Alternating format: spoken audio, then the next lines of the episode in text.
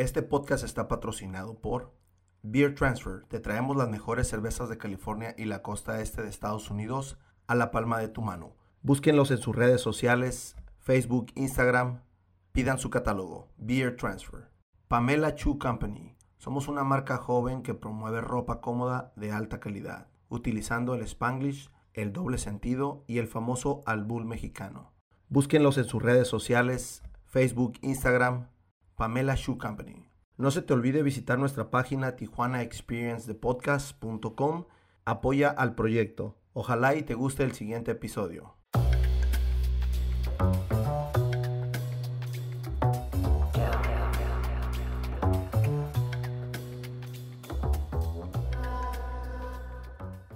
Charlene, bienvenida. Muchas gracias por la, por la, por la aceptación de, de la invitación. ¿Cómo estás? Hola Francisco, pues muy bien. Muchas gracias por invitarme y por interesarte en, en nuestro trabajo y pues feliz de platicar Perfecto. lo que nos gusta hacer. Interesado en tu trabajo, ya que también yo produzco algo de arquitectura, interesado en conocer qué es lo que piensa Charlene y sobre todo que tienes una, pues un, otra profesión que es la docencia, que también quiero saber qué onda, qué, qué, qué ¿Qué distribuyes? ¿Qué es lo que Charlene les dice a sus alumnos o alumnas también? Ok, sí, pues claro, encantada de compartir y pues si quieres empezamos con la de la docencia. Ajá, no, no, mejor primero, primero empezamos, ¿cómo empieza Charlene a conocer o, o, de dónde conoce o de dónde nace estudiar arquitectura? ¿De dónde nace? Bueno, Tijuana es una ciudad, bueno, en diferentes etapas de mi vida yo creo, ¿no? Es una ciudad que le hace falta tanto que yo la veía tan fea que yo decía, necesito componerla de alguna manera, ¿no? Este nace también de, no sé, fue como que algo que muy en el fondo de mi corazón siempre lo supe.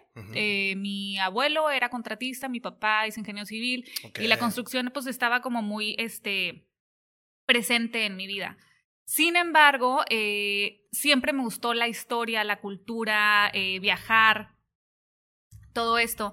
Entonces, eh, en un viaje que hice cuando tenía 14 años, eh, fue cuando yo decido, dije, no, la verdad es que sí, voy a estudiar arquitectura. ¿A dónde te fuiste de vacaciones? fue mi regalo de 15 años, no tuve, no tuve fiesta de quinceañera.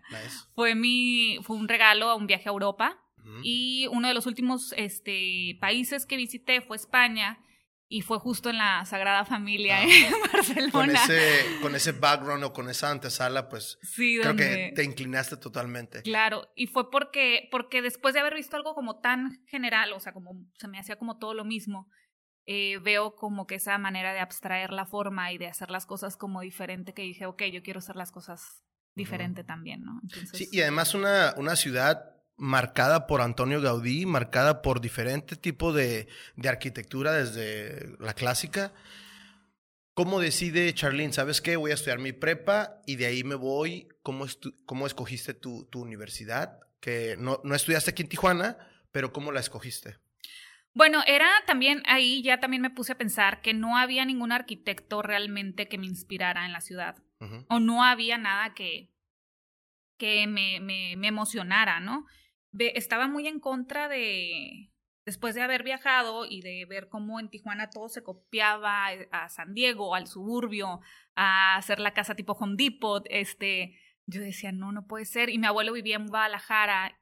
Y también otra cosa que me marcó muy fuerte fue un viaje que hice a Ciudad de México, que yo veía que era completamente diferente la arquitectura. Eh, que, que se sentía naturaleza, se sentían entradas de luz, se sentían espacios grandes, ¿no? Y no precisamente porque tuvieran años de historia, sino porque simplemente tenían como esa sensibilidad muy distinta a, es más, tenían sensibilidad arquitectónica que no había en Tijuana. Sí, definitivamente sí. Entonces, eh, mi papá me decía, vete a Ciudad de México. A mí se me hacía un monstruo todavía irme para allá. Sin embargo, pues tenía mi grupo de amigos que se iban a ir a Monterrey. Y, y como que me sentí más segura yéndome como con amigos a otra ciudad este, por eso decido estudiar allá, eh, estudié en Monterrey. Este, y bueno, aparte que también siempre tuve como cierta, eh, cierta inclinación por estudiar en el TEC de Monterrey y me, inspiraba, pues me inspiraba mucho, ¿no? O sea. Además es una escuela que tiene mucho renombre, que tiene muy buenos maestros. O sea, tampoco tienes como mucho pierde. Aquí en Tijuana estaba la Ibero, estaba el TEC de Tijuana y qué más. Estaba, eh, y nada más, creo. Y nada más, yo creo, ¿no? Ajá, y en ese tiempo, pues sí, la Ibero también era muy pequeña, ¿no? O sea, bueno, en realidad son, son escuelas, pequeñas, entonces, este, pues sí, irte allá y tener vida universitaria y deportes y todo lo demás que, que, que es parte de tu complemento como estudiante era lo que me llamaba muchísimo la atención. ¿Y qué tal? ¿Cómo te vaya? Pues llego y este, yo en ese entonces con el chip de continuar con la constructora de mi papá, yo quiero hacer construcción, no sé qué. eh, y doy, vi que, había un grupo de como de alumnos especiales que se metían y no dormían y todo el tiempo estaban encerrados y hacían cosas bien padres. Y yo al principio, en el primer semestre, que me ponían a dibujar pajaritos y no sé qué, me sentía como de que no, o sea, se me va a atrofiar el cerebro. Esto, esto no es lo que yo estaba percibiendo. No, quiero algo que me rete, ¿no? Entonces voy con el director de carrera, le dije, no, es que ¿dónde está la gente que no duerme? A mí me dijeron que la gente aquí no dormía, ¿dónde está? O sea, quiero algo que me rete. Ya total, eh, con el tiempo, eh, pasado un par de semestres, eh, me doy cuenta que ese grupo especial era el grupo de la Cátedra Blanca de Agustín Landa. Okay. Que ya tenías que tener, tenías que meter portafolio, tenías que tener ciertos semestres cumplidos ahí. Y dije, yo quiero estar ahí. Y este, y sí, el, como el último el cuarto año de la carrera, entré, fui parte de, de, los alumnos de la Cátedra Blanca y se me abrió un mundo completamente distinto, donde me apasioné por temas de ciudad, donde me apasioné por el diseño y donde me di cuenta que también todos los arquitectos que practican, o sea, que, que, realmente hacen algo y que diseñan y construyen, son una biblioteca humana de, de teoría de arquitectura, ¿no? Entonces descubrí un mundo maravilloso gracias a él y pues ya, y también fue alguien que me inspiró mucho en, seguir eh, investigando de Tijuana. O sea, muchos maestros que los considero muy inteligentes eran los que me hablaban maravillas de Tijuana, ¿no? Entonces eso, eso también fue como muy interesante. Al decir tú que te hablaban de maravillas de Tijuana, ¿era el contraste que hay aquí o, o qué realmente te decían? Como del fenómeno social que, que, era, ¿no? O sea, como, como lo interesante. Me enseñaron a identificar lo interesante que es Tijuana. Okay. Y es muy chistoso porque también en pleno estudié en el 2003 al 2008, que era cuando recién empezaba la, la inseguridad, donde todos los días se hablaba de Tijuana, se hablaba mal todo el tiempo. Y Monterrey, que es una ciudad muy elitista, era como, ¿y a qué te vas a regresar a Tijuana? de que, ¿y qué hay allá? Y, ay, está horrible. Entonces ahí fue donde pensaba, pues es que, pues es que es, es fea, pero muy interesante, ¿no? Y, y mis maestros me ayudaban a de que no, pero es que es ahí la mezcla de todo México y es una ciudad súper dinámica y que crece tanto, tanto. O sea, ellos me enseñaron, me ayudaron a entender Tijuana. ¿no? un poquito más. Sí, sí, así es, definitivamente. y aunque yo acabo de conocer a Monterrey, creo que el año pasado que fui, y se ve un urbanismo, se ve una traza, se ve diferente a lo que es aquí en Tijuana. ¿Qué te costó más volver a regresar o deslindarte de Monterrey? No, nada, súper fácil. Cuando, cuando yo llegué a Monterrey, porque sí tiene una traza, tiene años de historia, lo que quieran, pero la verdad es que la... Hay como un retraso, no cultural, como de apertura de mente en el resto de México. Como que en Ciudad de México sí la gente pues es mucho más abierta y en Tijuana yo estaba muy acostumbrada a que somos gente abierta y gringos y esto y, y pues sí, o sea, la zona roja con una normalidad y una naturalidad. Que ya la gente es muy persinada, ¿no? Entonces yo llegué, pisé Monterrey y dije, no, esto nada más es para estudiar y me regreso, porque no. Es demasiado tradicionalista. Entonces, aunque sí, pues tenía. Hubo cosas también que no me encantaron, ¿no? del centro del país que, que extrañaba de, de, Tijuana. Perfecto.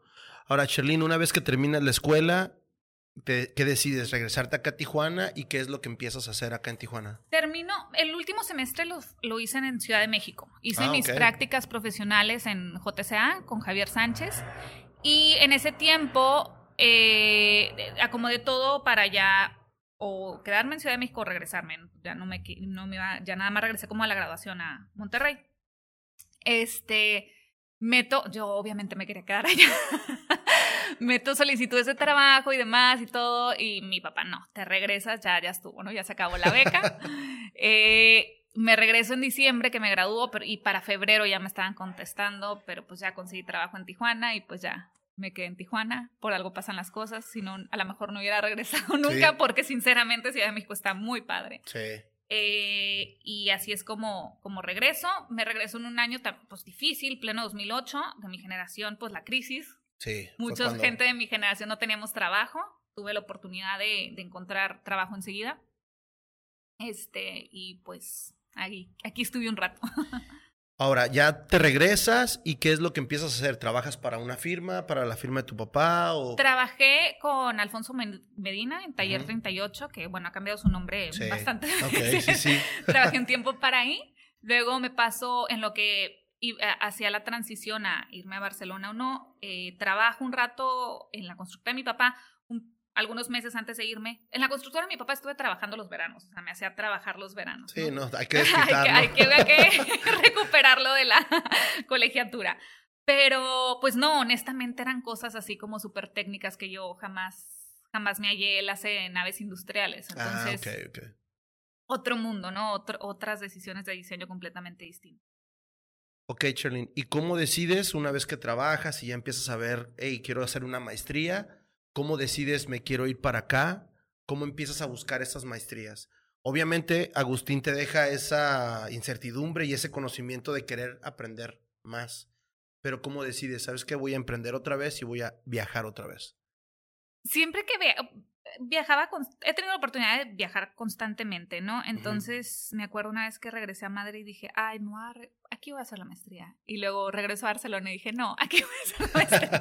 Entonces, total, fue una, investigué mucho planes de estudio y esta me interesó mucho porque era como compacta. También una, uno de mis mayores temores era perder demasiado tiempo, que no es pérdida, es una inversión, pero como descancharte, ¿no? De estas maestrías que duran dos años, súper académicas, donde no vuelves a trabajar, donde, ¿sabes? Hasta... Y es que está bien pesado trabajar y hacer la maestría. No, inclusive las becas con ACID no te permiten firmas que no puedes trabajar, o sea, te, te, enfocan para ser estudiante 100%. Entonces, esta maestría era como compacta porque tomabas toda la, la parte teórica eh, allá y trabajabas en tu proyecto final de carrera desde tu casa, desde tu ciudad. Entonces, me, me parecía muy conveniente. Aparte, que es una ciudad, una ciudad, una maestría que está muy largo el nombre, lo voy a decir, es eh, gestión y transformación en ciudades en países en desarrollo, o sea, prácticamente urbanismo para, para los tercermundistas, exacto, Exacto, Pero este, enseñado por europeos. Y también lo, lo enriquecedor de esto era que tenía compañeros de todas partes de Latinoamérica que trabajaban en sus municipalidades, en sus ayuntamientos, y que también eso me, me, enriquece, mucho a mí como profesionista, ¿no? O sea... y el simplemente el hecho de estar fuera analizando algo que, que tú me imagino que, que pasa esto, ¿no? Estás pensando, hey, en Tijuana no hay esto, en Tijuana puedo venir a hacer esto, porque eso es lo que te, te, te, este, te motivaba hasta cierto punto. Ahora, terminas tu escuela ya, ¿qué sigue para, para Charlene? Pues regreso, yo muy tranquilamente quería dedicarme mi semestre a hacer mi trabajo final de carrera. Y en eso veo un anuncio en el periódico que decía que solicitaban arquitecto, no sé qué, dije, ay, pues bueno, voy. Era con el arquitecto Héctor López de Proyectos Cali y justamente traía un proyecto de un plan de desarrollo urbano para Bahía de Los Ángeles. Entonces, pues dije, sí, o sea, regresando, ajá, regresando de eso y ya puedo poner en práctica todo lo que acabo de conocer, de, de aprender, pues claro, o sea, sí. Y al principio era como medio tiempo y me dijo, no, ya, te necesito tiempo completo. Entonces me estaba volviendo loca entre el trabajo final y el trabajo, pero sí fue algo que muy interesante y también que tuve la oportunidad de aprender otras cosas que no te enseñan en la carrera y otras cosas que no precisamente es el diseño o la ciudad o lo que sea, sino también cómo se administra una oficina, eh, qué equipo debes de tener, este, pues más, como aprenderle a él como líder de una oficina, también eso fue lo, interesante, ¿no? Me parece muy bien. Ahora, ¿cómo empieza Charlene se hace arquitectura? Charlene se hace arquitectura. Ah, ok, bueno, empecé de, bueno, termino con, con el Arqui López y, me, y ya sentía que pues ya los proyectos no, no eran tan como en el, al principio, que eran de urbanismo, era más proyecto ejecutivo, cosas así, este, sentí que mi, mi, mi momento, mi tiempo en esa oficina ya había sido suficiente. Entonces ya decido salirme a freelancear. Eh, y estuve freelanceando un, par de años, un año probablemente. Eh, antes de hacer Arquitectura es cuando me invitan a dar clases. Ah, ok, ok. Y este, y ya por fin de repente de, esas veces que te llegan como tres proyectos al mismo tiempo y dices tú, o sea, la verdad, ya me voy a tener, eh, quiero adquirir el compromiso de rentar una oficina porque en la casa es difícil. Sí. Puedes este manejar ciertos proyectos, pero ya después ya no puedes. Sí, exacto. Este, y aparte la informalidad de ver a tus clientes en el café y todo este, este tipo de cosas. Y puedes también abarcar más, ¿no? O sea, ya puedes tener a alguien que te ayude y tú puedes también estar aceptando más proyectos. Entonces me rento la oficina, todavía no teníamos nombre eh, y no tuvimos nombre por mucho tiempo. Entonces el, Se hace arquitectura nace porque decíamos de broma, vamos a poner un letrero ahí en la ventana que diga Se hace arquitectura y este nunca lo pusimos. Pero bueno, así nació y con el tiempo ha adquirido mayor, este, ¿cómo se dice? Como mayor sentido, porque como la gente no está acostumbrada a ver un tipo de arquitecto como yo, o sea, todo el mundo quiere ver al arquitecto con su casquito en la obra, diciéndote que el metro de cuadrado de tabla roca sale tanto y no sé qué. Y cuando ven un arquitecto que está hablando de temas de ciudad y que está en la, en la docencia y que está en otras cosas, me preguntaban, ¿qué haces? Y yo, pues, hace arquitectura, o sea, soy arquitecta. Entonces, Ahora con mayor razón, pues sí, es como dejar claro que, que, somos arquitectos. Creo que todavía nos siguen enfrascando en el, en el constructor, ¿no? Como un arquitecto, la, la, mayoría de la gente o te empieza a preguntar lo que tú dices, cuánto el método de construcción o cuánto me sale hacer esto y esto. O sea, creen que los, los costos... Pues lo menos que me lo dejan. que nada más tenemos una calculadora y, y, ya sale todo, ¿no? Ahora, a mí me, me, me, me, llama mucho la atención el, el, nombre, ahorita ya estoy viendo de dónde sale. Sí. Entonces, mi siguiente pregunta era, la, estaba tratando de, plantear. Para Charlene, ¿qué es arquitectura? Es para mí, es mi vida. Eh, ¿Qué es arquitectura? Creo que estamos rodeados todo el tiempo de arquitectura, ¿no? O sea, me dicen, ¿por qué eres tan hater? No, no es que sea hater, es que está, siempre que estás contenido en un espacio... Por fin me siento identificado.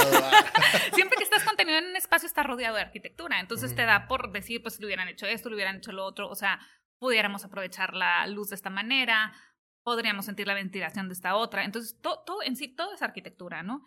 Este, eh, ¿qué, ¿qué, es la arquitectura? Yo digo que también es arte, sigue siendo arte, aunque se ha convertido esto más en un negocio inmobiliario, en, un negocio en metros cuadrados de tabla roca, como menciono, se se ha desvalorizado mucho, pero sí es un arte, claro que es un arte, para mí lo sigue siendo. Este, y bueno, pues eso y muchas cosas más, pero Perfecto. Hay que hablar de todo un poco. Exacto, exacto. Ahora, mi siguiente pregunta era, una vez que tú empiezas a proyectar arquitectura o, ya trabajando en tu, en tu oficina de se hace arquitectura, ¿cómo basas? Para mí me gusta, a mí me gusta mucho la teoría, me gusta mucho la lectura. ¿Realmente Charlene basa su, su teoría en lo que hace?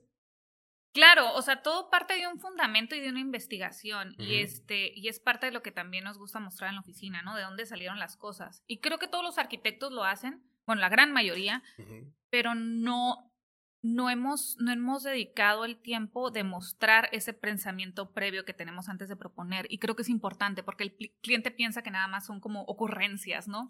Y por eso quizás se ha desvalorizado tanto. Pero claro, tenemos que tomamos casos estudio de lugares similares al proyecto que vamos a presentar, eh, que, hubiera nuestros, eh, nuestros arquitectos de estrellas, ¿no? Que hubiera hecho fulano, eh, qué se hizo en tal ciudad que se parece a esta, qué funcionó, qué no funcionó. Entonces, claro, la teoría es como básica para, para partir de ahí. Y el otro día decía uno de los arquitectos que ha tenido aquí en el podcast, me dice, ¿sabes qué? Muchas veces yo veo al cliente que no hay necesidad ni siquiera explicarle qué es una teoría de la arquitectura porque no te van a entender. Porque no, creo que los vamos hasta confundir en el aspecto de, yo hago mis diagramas, yo hago mi, mis, no sé, mis sketches y hago mis, mis, no sé, no sé qué tipo de proceso tengas de diseño. Y yo ya nomás le entrego el, el, este, el proceso final y ahí está. Y sí es cierto, muchas veces es depende del cliente que tú tengas, ¿no? ¿Cómo lo, cómo, cómo lo ves tú? Sí, claro, es, es Definitivo. nosotros traemos como nuestro feeling que le queremos dar, ¿no? O sea, la parte de la teoría, pero a veces sí es importante porque luego el cliente te lo quiere cambiar todo y no, mira, esto ya lo vi por esto, por esto, si le, si le haces así te va a pasar esto, ya lo estudio por esto. Entonces, sí, últimamente nos hemos enfocado más en explicarle el por qué y de dónde viene todo. Y creo que nos entienden un poco mejor y tratan de cambiar menos el proyecto. Perfecto. Yo indagando un poquito en, en Se hace arquitectura, me doy cuenta que es una oficina de puras mujeres. ¿Qué onda? Platícame qué show ahí. pues no es que lo hayamos buscado, es que se fue, se fue dando solo. Eh, hace rato te comentaba yo precisamente que en la escuela pues siempre hacía equipo con los hombres y me gustaba, ¿no? O sea, son, pues no sé, o sea, hago equipo generalmente con hombres, tengo muchos amigos arquitectos hombres, pero poco a poco fueron llegando puras mujeres en la oficina. Y ya decidimos como también, eh, pues no sacarle partido, sino hablar de eso, eh, porque últimamente se está cuestionando mucho la cuestión de la arquitectura, el género y la ciudad. Sí. Eh, estoy con un grupo de arquitectas este, en Monterrey hablando estos temas. estamos como despertando en el tema. Y lo que, a la conclusión que llegué justo hace un par de semanas, porque siempre cambio, esto es demasiado nuevo, eh, es que quizá muchas oficinas en la mayoría arquitectas, pero toca que el líder es hombre. Entonces, pues al único que ves es al hombre, ¿no? Al, al, líder. Pasa que ahora, pues la líder soy yo, que soy mujer. Entonces, a mí sí me gusta mostrar que hay arquitectas detrás que pensaron esto. Y es importante porque no sabemos si todo lo que nos está rodeando, todos los nuevos edificios, todas las cosas que estamos viendo interesantes o no en la ciudad y que se resolvieron, que tienen una complejidad técnica muy importante, eh, están resueltas quizás por mujeres, ¿no? El arquitecto al final de cuentas es el que anda consiguiendo los clientes y anda negociando, pero quien pensó por dónde van las instalaciones, este, cómo está orientado el edificio, quien se aventó el render, quien se aventó el el catálogo de conceptos, todo eso quizás en mujeres. Y también te comentaba, ¿no? Yo me gradué hace casi 13 años, en el 2008. Éramos una generación de 100 y 80 éramos mujeres. Entonces, sí somos una, una carrera que está quizá a la par, quizá ya seamos mayoría, sin embargo, pues se ha visibilizado muy poco. Y es que yo creo que aquí yo opino, ¿no? Em, yo, yo he trabajado, trabajé, un saludo a Gaby Marks, que fue mi primera jefa mujer, y, y yo, yo me recuerdo cuando ella me dijo, yo no trabajo con mujeres. Ella misma me dijo, le dije, no, ¿sabes qué? Es cosa nada más de que te acoples y seas equipo, ¿no? Y, y es, hay veces es lo difícil, pero por otra parte, digo, las mujeres, yo trabajo muy a gusto con ellas. Creo que son las personas responsables, creo que son, y, y hasta cierto punto es nada más estar abierto, ¿no? Y, y hay veces es lo que mucha, muchos hombres no se dan esa oportunidad, ¿no? ¿Cómo lo ves tú? Pues no sé, o sea, yo en todas las oficinas que he estado ha habido mujeres, o sea, yo nunca he visto ese como rechazo de no porque es mujer o sí porque es mujer. Creo que también hay generaciones donde estaba muy, muy marcado el tema de que por ser mujer no tiene, es dramática, ¿no? Eh, no tiene inteligencia emocional. Yo creo que por ahí va lo, lo de tu ex jefa, ¿no? Puede ser. Entonces. Luego te eh, pregunto, Gaby. no sé, o sea, me, suena como por ahí, pero honestamente, pues. Yo he visto en todas las oficinas. No, y lo curioso es que cuando yo entro a trabajar, te estoy hablando que hace como unos 13 años. Ella decía que no trabaja con mujeres. Y últimamente trabaja con puras mujeres. Entonces, yo creo que sí, a lo mejor fue cosa de que ella se fuera adaptando también, nada más, ¿no? ¿Quién sabe? Que no, luego hacemos un podcast de. Sí, estaría súper bien. A ver si es cierto. No me ha saludado, Gaby, ya tiene rato. Ahora, Charlene, ¿cómo podrías definir el trabajo o la firma de Se hace arquitectura? Ay. Si tuvieras que definirla. ¿Qué definirla? Pues eh, hacemos arquitectura, ahí está. Pensando en hacer ciudad. O sea, somos un despacho de arquitectura que está muy consciente que eh, la pieza arquitectónica no es una pieza ajena o no es como una escultura que está en el medio de la nada, en Noruega, en medio de la nieve, sino que es una arquitectura que tiene que responder a lo que tiene al lado y tiene que responder a la banqueta de enfrente y tiene que responder inclusive hasta por colorimetría al cielo azul que siempre tenemos en Tijuana. En Tijuana siempre tenemos un cielo azul precioso. Entonces, eh, pues sí, es una, es una oficina que se preocupa por temas de ciudad y de, y de a través de la arquitectura eh, generar proyectos que aporten algo bueno a la ciudad. Nos platicaste hace ratito de que eres docente. Platícanos un poquito más de cómo llegas a ser docente y qué fue para Charlene pararse enfrente de, de unos estudiantes. Ah, eso está muy divertido porque eh, tengo unos amigos que son los de diseño norteño. Con ellos este, son una generación abajo que yo. Estudiamos en Monterrey. Es, Oscar es de Monterrey, Mauricio es de Tijuana y ya están aquí los dos.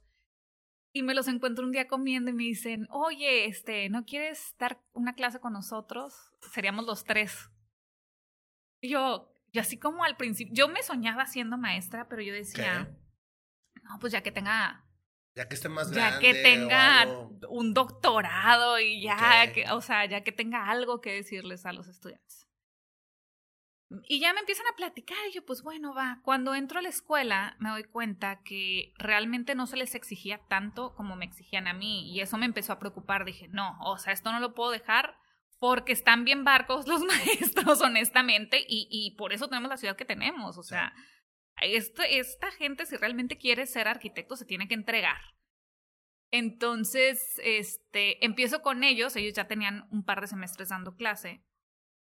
Eh, nos dividíamos el cheque entre los tres, pasábamos, este, y nos dábamos raite para irnos hasta playas a dar la clase y fue súper divertido. Ya para el siguiente semestre me ofrecen una clase a mí y luego ya ellos se llenan de trabajo y ya me abandonaron y me dejaron ahí este, y pues ya, aquí sigo. Este semestre justo me estoy tomando un pequeño break porque estoy concentrada en, en hacer algo con la recopilación precisamente del material que se ha generado en la escuela.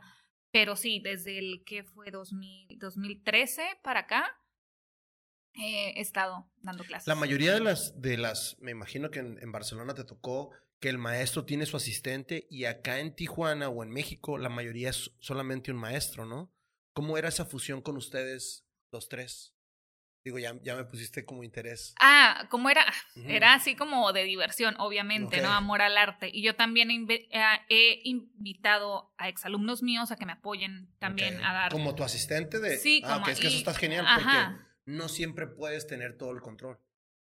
Claro, no, y, o sea, no te creas que es pagado, o sea, ah, realmente, o sea, es como lo hacemos por curricular, nos dividimos el cheque, también tengo compañeros en Ciudad de México que así lo hacen, este, pero también como la parte administrativa de la lista, de esto, del otro, quita como mucho tiempo. Ajá.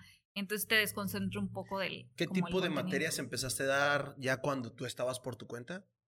siempre di proyectos arquitectónicos. Ajá. Y luego me pasé a otra que es Seminario de Integración Curricular, que es como una investigación final de carrera donde preparándote para tu tesis o algo así. Más o menos algo así. Este, he luchado mucho para que le den más importancia a esa, asignatura. esa, asignatura, pero está muy interesante porque han salido proyectos. Lo que me encanta de esa materia es que cada alumno propone su tema para componer de Tijuana, entonces se enamoran del proyecto y es suyo y les digo, en 10 años vas a ir con el alcalde y les vas a decir, mira lo que yo tengo 10 años estudiando, entonces es como los, preparas y los vas puliendo como si fuera realmente un proyecto. Sí, piénsale en todo esto. O sea, y si va a ser tu causa, o sea, yo los empujo a que le aporten a la ciudad a través de su área de conocimiento, ¿no? Habrá quienes entreguen cobijas con cierta institución, quienes anden dando despensas, pero nosotros como arquitectos podemos, podemos aportar mucho a la ciudad. Entonces, si, en tu tiempo libre tú vas a agarrar esa esquinita que hay que regenerarla del centro y que puedes hacer mil cosas y que investigaste toda eh, los vecinos y que investigaste índices de criminalidad y que investigaste todo eso, pues trabájala en tu tiempo libre y algún día se te presentará la oportunidad de que ese proyecto se lleve a cabo, lo donarás a la ciudad o no, lo te, lo terminarán pagando, o algo pasará, ¿no? Pero que sea como tu, tu, proyectito de vida, eso creo que es como una manera de, de aportar nosotros. no, me parece genial porque muchos proyectos en la escuela se quedan como renders, ¿no? Nada más ahí como una fachadita y, ahí hasta ahí se quedan. Ahora, ¿qué es para Charlene desde que dijiste, hey, voy a hacer freelance y luego voy a abrir mi, mi estudio de arquitectura o mi oficina o mi firma, emprender en Tijuana y en San Diego, que es, para mí es como una zona singular. Sí, singular. Es como el laboratorio perfecto. Así, pero ya cuando Es un reto horroroso. ¿Qué onda? Eh, no, pues muy difícil, porque la verdad sí, no hay como. No hay como una demanda de buen diseño, honestamente, ¿no? O sea, todo se va como a no lo hay rápido. parámetros, ¿no? Sí, a lo rápido, a lo ya, a lo no, mientras... mient- y, y creo que la temporalidad y la dinámica de la ciudad tienen que ver, ¿no? Ahorita es un café, mañana va a ser una tienda de abarrotes y pasado mañana un departamento y, y va cambiando como muy rápido. Entonces, por eso quizá no se le mete tanto como valor. Eh, en San Diego me he dado cuenta que la gente respeta más el proyecto porque no tiene tiempo que perder. Es así como así me lo diste, así lo hago. fum, fum. Ujú. Ya no me voy a meter en problemas de cambiarle nada. Entonces eso se me hace muy interesante. Y aquí en Tijuana. Mi Tijuana querida. Mi Tijuana querida. No, pues existe como un ego muy grande de mucha gente que todo el mundo se siente médico, se siente eh, todólogo, ¿no? Se siente arquitecto, se siente todo. Todo el mundo sabe todo. todo. Entonces ese es el, el reto muy importante de la informalidad en Tijuana, honestamente. Con eso es lo que te has topado. Sí. Ok. Hace rato hablaste de, de, de que a Charlene le gusta vivir la ciudad. ¿Cómo vive la ciudad de Tijuana? ¿Cómo vivo la? No, pues bien padre, porque todo el tiempo estoy pensando en qué le puedo hacer. este, entonces es como que me, me, me reta mucho la mente, ¿no? Eh, ¿Qué es lo que más te gusta de Tijuana y qué es lo que no te gusta de Tijuana? lo que más me gusta Ujú. es que Tijuana es como cool. O sea, es vas alrededor del mundo y dices soy de Tijuana y ay. O sea, el factor coolness, que puede ser como un factor bizarro, underground, eh, cosmopolita, no sé. Que eso que como que me hace sentir como muy orgullosa de que soy esta mezcla de coolness y randomness y todo esto. Sí. Ahí Eh, concuerdo con y que no me gusta, eh, pues la ciudad, o sea, pues sí, los, los, la ciudad como la tenemos, como que falta arraigo, no tiene que ver tanto de que sea, bueno, sí un poco que es gente de fuera, pero falta que la gente también entienda que lo público es propio.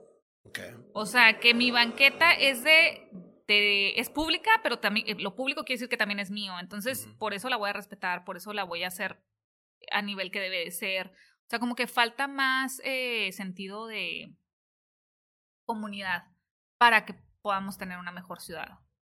Y le falta más exigirse en calidad de todo, o sea, en calidad de diseño, en calidad de... En comida ya está muy exigente, eso sí, no, Sí, me, sí, que- sí. no me queda duda. Pero en lo algunas, demás... En algunas cosas como que vamos muy avanzados. Ajá, y en, ah, y en exacto. otra y en como- otras un retraso, en arquitectura es un retraso muy fuerte, siento yo. Hablando de, de arquitectura, ahorita hay un boom de, de la verticalidad de Tijuana. Ajá. Dame tu opinión como arquitecta y luego como docente. Dame dos diferentes opiniones en el aspecto de qué le enseña Charlene a sus alumnos, sobre todo en proyectos. No sé qué tipo de proyectos Ajá. eh, estabas manejando, pero ¿qué opinas, Charlene, de, de la, de la verticalidad? de Te la voy a dar como urbanista mejor. Ah, bueno, perfecto. Aún mejor. Eh, pues bueno, yo viví en Barcelona y viví en. Ciudad de México, en ciudades compactas, donde te resuelves la vida. Yo soy feliz sin tener que dar vueltas en el carro. Ujú, Yo en Ciudad de México vivía en una burbuja que se llamaba La Condesa antes de que fuera hipster. ujú. este, en el 2008. Y tenía mi hora de comida, salía, iba por mi milanesa enfrente del mercadito, me la cocinaba en mi departamento y me volvía a regresar a trabajar todo en una hora. Entonces, eso es una maravilla. Y eso es lo que te da la, una ciudad compacta y una ciudad, ciudad vertical. Pero, Pero. hay que tener ciertos parámetros de verticalidad, ¿no? Porque el- a cuestión de en cuestión de percepción del tiempo es lo que hace que una ciudad sea más caminable. Si ya tardo tres minutos en bajar el elevador y luego otros tres minutos en atravesar un lobby, 500 mil guardias, como lo están haciendo aquí, pues no es cierto que voy a caminar la ciudad, porque ya tardé mucho en, en llegar al nivel calle. Entonces, sí, entiendo que los desarrolladores inmobiliarios están haciendo su trabajo de, de vender, entiendo que, que hay que generar este, inversión y todo esto, pero sí hay, hay que tener como tijuanense y como ciudadano hay que tener criterio en qué es lo que estamos consumiendo. Y pues también tener criterio de decir, no es cierto que esto nos va a resolver el tráfico y no es cierto que nos va a hacer la ciudad compacta que queremos, ¿no?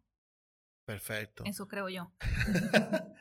Ahora, ¿cuál ha sido el reto más grande para Charlene como arquitecta? El reto más grande como arquitecta. Como arquitecta. sí, sí, sí. ok. Bueno, sí, te comentaba. Sí, sí, la verdad está. Eh, el reto. Pues sí está complicado.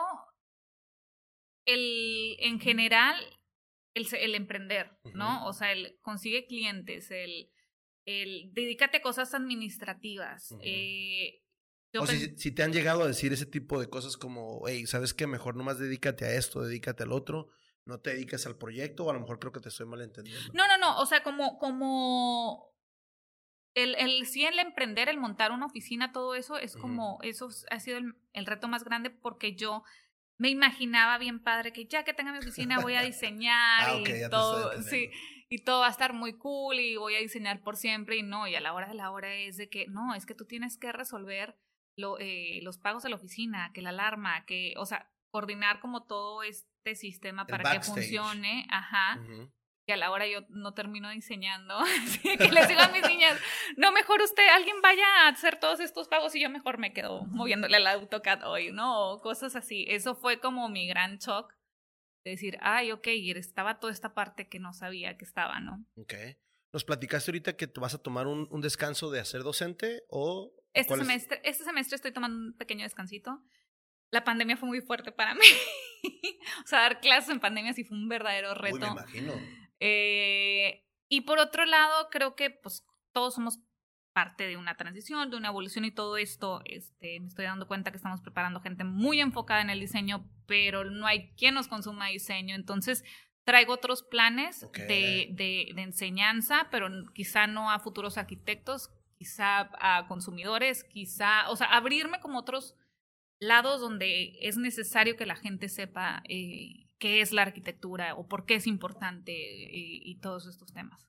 Perfecto.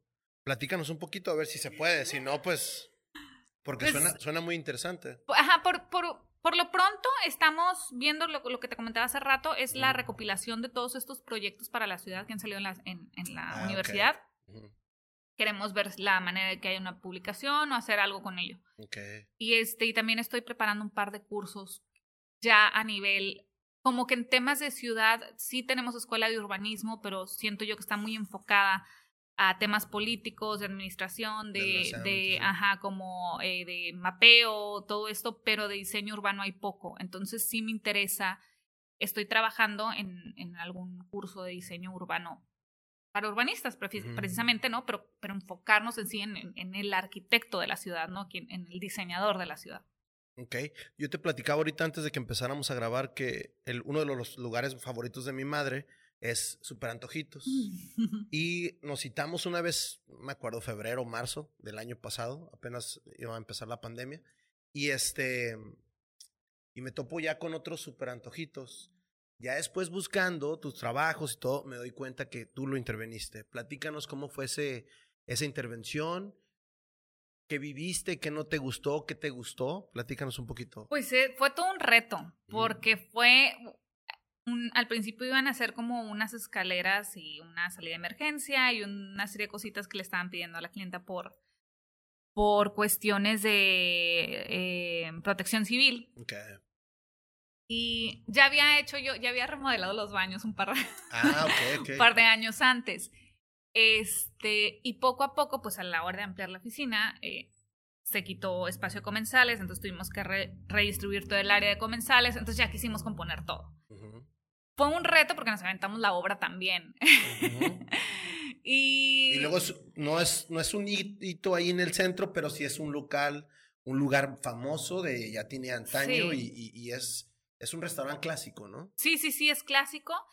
Y es un restaurante muy Tijuana que se ha ido parchando, o sea, de repente... Tijuana, sí, o sea, que no, no hay tiempo de cerrar, no hay tiempo de cerrar y vamos parchando. Entonces, no, conforme la obra fuimos descubriendo cosas que obviamente nos atrasamos, pero de, de, tres semanas que le íbamos a hacer nos fuimos a cinco, que tampoco es tanto para todo lo que hicimos, o sea... ¿En serio? ¿En cinco semanas? En cinco semanas hicimos todo eso y aparte salió con daño estructural, entonces no, fue como fue un reto, pero ya que lo veo y, y ha pasado el tiempo, es como que ah, lo logramos. Y aparte es un, es un proyecto que se, no se nos cambió absolutamente nada del diseño original. Entonces, gracias a eso, pudimos estar en la publicación de exalumnos de la Cátedra Blanca del TEC de Monterrey. Nice. Fue el proyecto, metí tres, fue el único que escogieron. este, y también estamos en otra, en otra revista que va a salir pública este, próximamente. Entonces, como después de todo el caos, porque sí fue un rollo y también esta cuestión de que no, que si eres constructor, que si eres el arquitecto, que si quieren que el arquitecto sea como Dios, ¿cómo no te diste cuenta del daño estructural? Yo, pues, señor, estaba tapado con tabla roca, ¿cómo iba a saber? Aparte, no era ni siquiera mi bronca, ¿no? Era del perito estructural que se llevó y que no, que no lo, lo dijo. Y ese, ese, esa serie de detalles. Pero pues ya ha pasado el tiempo y, está, está bien. Está bien. Ahora, también me doy cuenta, investigando un poquito, de que hubo un proyecto que se llamó Fashion Talks. Y veo que también empezaste a subir como unas imágenes y dije, a ver, espérame, ¿qué onda? Platícanos de ese proyecto porque acaba de pasar hace poquito. Acaba de pasar el 29 de julio. Muy interesante. Eh, nos quisimos sumar, me, me habla mi amiga, una de mis mejores amigas de toda la vida, Vanessa Aguilera, que estaba haciendo este proyecto con Lili Marín. Este, que es la directora de Fashion Talks, y me dice, quiero hacer una pasarela en este lugar. Sí, o sea, sí. ¿Qué fue lo que más te llamó la atención de cuando te dijeron ese lugar? Lo que pasa es que el año pasado eh, tenemos un proyecto que se llama Los Parques del Muro, que nace como parte de mi trabajo final de la maestría eran tres propuestas de regeneración urbana en diferentes sitios que desde mi punto de vista le aportarían identidad a la ciudad de Tijuana. Y uno de ellos es la recuperación de espacio público en las áreas residuales del, del muro fronterizo. Entonces, yo como tengo la, la cuestión o el discurso de que al muro se le ha hecho mucho, de que al muro vienen y dicen unos que lo tiren o vienen otros y lo se manifiestan y todo. Lo agarran como canvas. Ajá, sí, sí, sí, y, y qué padre, ¿no? Pues son artistas, pero nosotros como arquitectos que somos generadores de espacio, a mí me preocupa el espacio que hay en torno en el muro, no irlo a decorar, a ponerle flores, a... No, o sea, yo como arquitecta, pues, ¿qué se puede hacer con este espacio que hay en este entorno? Entonces, eh, el año pasado, este proyecto de los parques del muro ya se pudo desarrollar más y estuvo en, este, como ponencia académica en la Asociación de Escuelas de Arquitectura de Estados Unidos, estuvo también en, en el Congreso ISUF del suelo urbano en Barcelona y en una feria de arte en Venecia. Entonces ya, ya lo teníamos como bien trabajado de alguna manera el discurso, que cuando me dicen, ahora quiero hacer una pasarela, pues dije, bueno, no va a ser espacio público, pero es una manera de poner en valor los elementos de identidad que vemos de la ciudad y es una manera también de demostrar las posibilidades de, de aprovechamiento del espacio en torno al muro fronterizo. Entonces, pues sí. ¿Qué fue lo más difícil o qué fue lo más sencillo para ti en ese, en ese proyecto? En ese proyecto, lo más difícil, iluminar el muro y que nos diera color muro en la noche. Con la, o sea, es un, es un reto, nunca había, nunca había experimentado con iluminación, o sea, es un rollo aparte y soy bien sincera, pero lo más bonito es que Caro, una de las chicas que está conmigo en la oficina, justo está haciendo un posgrado en iluminación, entonces que ella haya aprendido directamente, vino gente de de Ciudad de México que se dedica a hacer este, eventos de moda este, y aprender directamente de la gente que ilumina una pasarela y que esto se ajusta manualmente y que el, el muro lleva otra cosa y todo eso fue como súper padre. Aprendimos muchísimo, la verdad, que no se deja de aprender y, y sí, la iluminación es, o sea, es, otro show, es otro show ¿no? es, parte de la arquitectura, pero no somos mucha gente no entiende eso, ¿no? O sea, tú dices, oye, yo soy arquitecta y creen que ya sabes absolutamente todo y lo manejas y eres especialista en todo. Cuando no, o sea, cada quien tiene su rama y es, y es algo en particular. Me imagino que lo que más te gusta es el diseño, te gusta proyectar. Platícanos un poquito qué es lo que anda haciendo ahorita Charlene o se hace arquitectura. Ahorita, este, bueno, acabamos de terminar un proyecto de eh, diagnóstico general de espacio público para la ciudad de Tijuana. Nice. Este, para una empresa, bueno, no puedo decir mucho, pero hemos estado como involucradas en proyectos más de, investigación. Okay. Estamos también terminando eh, la propuesta, el proyecto de una casa residencial, una casa habitación. Y acabamos también de terminar el proyecto de una nave industrial para un cliente que es mi señor padre. Pero pues también hacemos de, como de todo un poco, ¿no? Porque... Platícame eso, que eso suena interesante. ¿Qué es tener a tu papá como cliente? Porque ah, ese es el reto, ¿no? Digo, yo siento que la, que la mujer en el aspecto de su papá, ahí es como, ¿qué dice el cliente? ¿Cómo, cómo lo has estado convenciendo o qué le estás proponiendo? Pues fue fue ya tenemos seis años, fue la primera vez en seis años que contrata mis servicios, por fin. no, pero muy, muy... Y capaz que te hizo concurso y todo, ¿no? No, capaz de que No, muy interesante porque estaba mucho el resentimiento de que ¿por qué no te quedaste aquí en la oficina, no? Y, este, y estás aquí conmigo trabajando. Y fue como un eh, demostrar de que pues mira, sí lo podemos hacer, pero no es lo que queremos hacer. O sea, ahí está, tenemos la capacidad técnica, podemos resolverlo, pero realmente no vas a consumir lo que nosotras hacemos, ¿no? O sea, le decía, lo mismo me pagan, pero por escoger muebles. y es mucho más divertido escoger muebles. eh, pero sí, también me ayudó a entender una, un mundo, y lo hicimos también por eso, ¿no? un mundo eh, más allá de la ciudad, ¿no? Todo el mundo de la industria maquiladora en Tijuana. Eh, trabajamos directamente con personas con esas, nos traducían. O sea, el, el, también estar ahí y ver las condiciones en las que trabaja nuestra gente, nuestros tijuanenses, este, el entorno urbano, donde están las... que, que, lo tengo, pues, siempre he estado como muy cerca de eso, pero ya meterme un poquito más a ya como diseñadora también es como lo vimos más como un parte de un aprendizaje, ¿no? Eso fue. Me parece muy bien. Hablamos hace ratito de teoría, hablamos hace ratito de arquitectura. ¿Qué es lo que lees, Sherlyn? Si lees, lees pura arquitectura o lees algo adicional. ¿Qué leo? No, sí leo mucha arquitectura y mucha ciudad. Pero leo también mucha espiritualidad. Este, novelas no me gustan. No soy mucho de, de literatura así de fantasía, pero eh, sí leo mucho de espiritualidad, eh, Chopra, Joe Dispensa, eh, sí, todo eso de otras vidas. Eh. parte, bueno, parte de lo que soy ahora es también muchos, muchos años metida en, en, cuestiones espirituales y la lectura ha sido de las cosas que me ha llevado a eso también. Perfecto. ¿Qué es lo que motiva a Sherlyn a seguir haciendo todo lo de arquitectura y sobre todo ahorita lo que dices de espiritualidad? Ay, pues, ¿qué es lo que Porque es como una balanza, ¿no? Me imagino que lo usas para balancear todo tu trabajo. Sí, claro, pero también mucho de lo de la espiritualidad te dice de tu misión y tu, tu pasión en la vida y de tu propósito. Entonces, realmente siempre he sentido que este es mi propósito, ¿no? O sea, sí, el seguir, el simplemente poder mejorar las condiciones o el entorno de unas personas, como el, el super antojitos, por ejemplo, que lo utilizaban gente mayor, este, que no tenía dónde sentarse. O sea, simplemente el que tú puedas mejorar la calidad de vida de las personas, eso es como que alimenta mucho. Y es lo que definitivamente pues, me sigue inspirando. el seguir luchando por temas de ciudad y seguir caminando la ciudad y decir, no tiene sombra de aquí y acá, aquí no hay bote de basura y estarme quejando, aunque me digan que soy hater, no me importa. Pero el si con eso en un futuro vamos a lograr tener mejor ciudad y, mejorar las condiciones de vida del tijuanense, pues lo voy a seguir haciendo. Perfecto. nuestro podcast se llama Tijuana Experience, que es para Sherlyn vivir y sobre todo que creciste aquí en Tijuana. ¿Qué es para mí vivir en Tijuana? Ajá. Eh, un reto diario. es, es como un juego de Mario Bros todos los días cuando la manejas y cuando la caminas.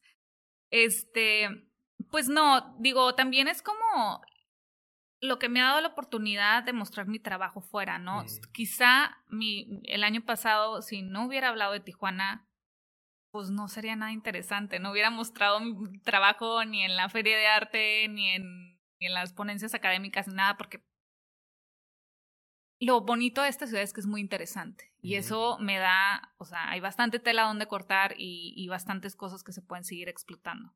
Entonces, esa es como parte de la, la experiencia Tijuana siempre.